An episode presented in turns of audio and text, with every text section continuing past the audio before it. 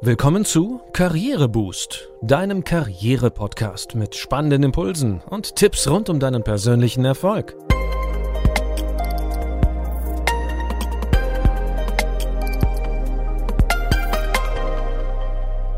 Hier erfährst du, wie du Schwung in dein Arbeitsleben bringst und beruflich durchstarten kannst. Ich bin René.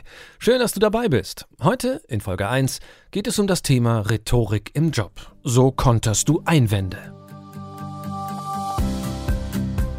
Egal ob in Verhandlungen, Mitarbeitergesprächen oder bei der Telefonakquise, zur souveränen Kommunikation im Job gehört es auch, sich von möglichen Einwänden in Meetings und Verhandlungen nicht aus dem Konzept bringen zu lassen. Die Herausforderung dabei ist, möglichst souverän auf Einwände zu reagieren. Natürlich gibt es echte Naturtalente, denen das leicht fällt.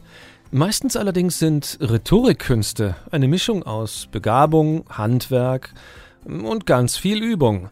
Denn erstens macht Übung den Meister und zweitens gibt es Taktiken, die du erlernen kannst.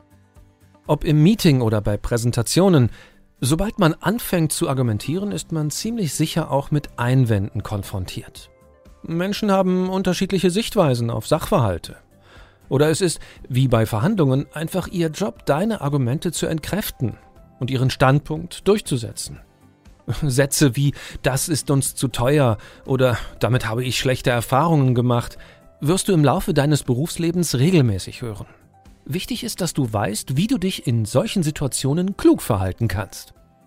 Schauen wir uns dazu fünf Methoden an, wie du konkret mit Einwänden umgehen kannst. Eine recht gängige Methode ist das Vorwegnehmen. Oft wissen wir bereits im Voraus, welche Einwände möglicherweise kommen werden. Warum dann nicht direkt aufgreifen? Binde mögliche Einwände einfach von vornherein in deine Ausführungen mit ein. Also zum Beispiel, sollten Sie Bedenken wegen des Liefertermins haben, kann ich Ihnen versichern, dass die Deadlines zu 100 Prozent eingehalten werden können. Mit dieser Methode nimmst du deinem Gegenüber den Wind aus den Segeln. Die zweite Methode ist das Zurückstellen. Ein Kollege bringt einen Einwand an einer vielleicht unpassenden Stelle. Oder aber du hattest ohnehin vor, später genau auf diesen Punkt einzugehen. Dann formuliere das doch auch direkt so. Vielen Dank für deinen Einwand, auf den ich später gerne noch zu sprechen kommen werde. So fühlt sich dein Kollege abgeholt und du gewinnst erstmal Zeit. Als weitere gute Methode empfiehlt es sich, Referenzen zu nennen. Du hast zum Beispiel gute Erfahrungen in einem vergleichbaren Projekt gemacht oder aber kennst valide Studien zum aktuellen Thema? Wenn du deine Ausführungen mit belegbaren Fakten untermauern kannst, dann solltest du das unbedingt tun. So umgehst du nicht nur mögliche Einwände, sondern stellst gleichzeitig deine Erfahrungen in den Vordergrund. In der vierten Methode geht es darum, andere zu beteiligen. Dir wird bei einer Präsentation eine Frage gestellt, die du so spontan gar nicht beantworten kannst. Aber die anwesenden Fachleute, wie der Techniker oder die Kollegin aus dem Marketing, wissen Bescheid? Ja, dann gib die Frage doch direkt an die Experten weiter, anstatt dich selbst mit dem Einwand abzumühen. Kommen wir zur letzten Methode, und zwar der Offenbarungsfrage. Das funktioniert so. Du hast in deiner Argumentation alles gegeben, konntest letzte Einwände aber nicht beseitigen. Wenn du also feststellen solltest, dass du an einem Punkt angekommen bist, an dem es erst einmal nicht mehr weitergeht, dann bleibt als letztes Mittel die Offenbarungsfrage. Das heißt, du stellst in diesem Moment die alles entscheidende Frage. Was genau muss passieren, damit wir heute noch zu einem Abschluss kommen? Mit dieser Frage rechnen die meisten Gesprächspartner nicht.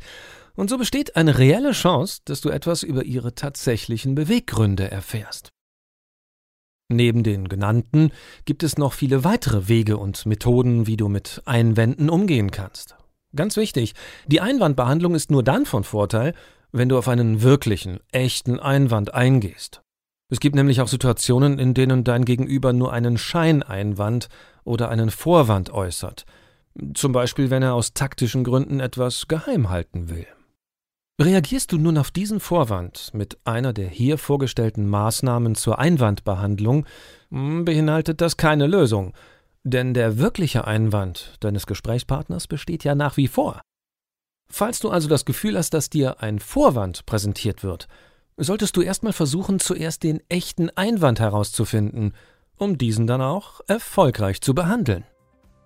Du siehst, um in Gesprächen und Verhandlungen auf alle Eventualitäten souverän reagieren zu können, solltest du immer gut vorbereitet sein. Wie du dir solide rhetorische Skills für alle möglichen Jobsituationen aneignen kannst, erfährst du in dem Buch Rhetorik im Job von Frank Becher, erschienen bei Haufe. Das war's für heute. Ich hoffe, du konntest rhetorisch etwas mitnehmen für deinen Joballtag.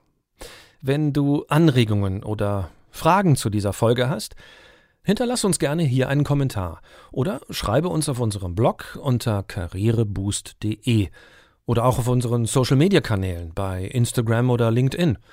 Ach, und um keine Folge zu verpassen, abonniere unseren Podcast in deiner Podcast-App und teile diese Folge auch gerne mit deinen Freunden. Vielen Dank schon mal dafür. Danke, dass du heute mit dabei warst und bis zum nächsten Mal.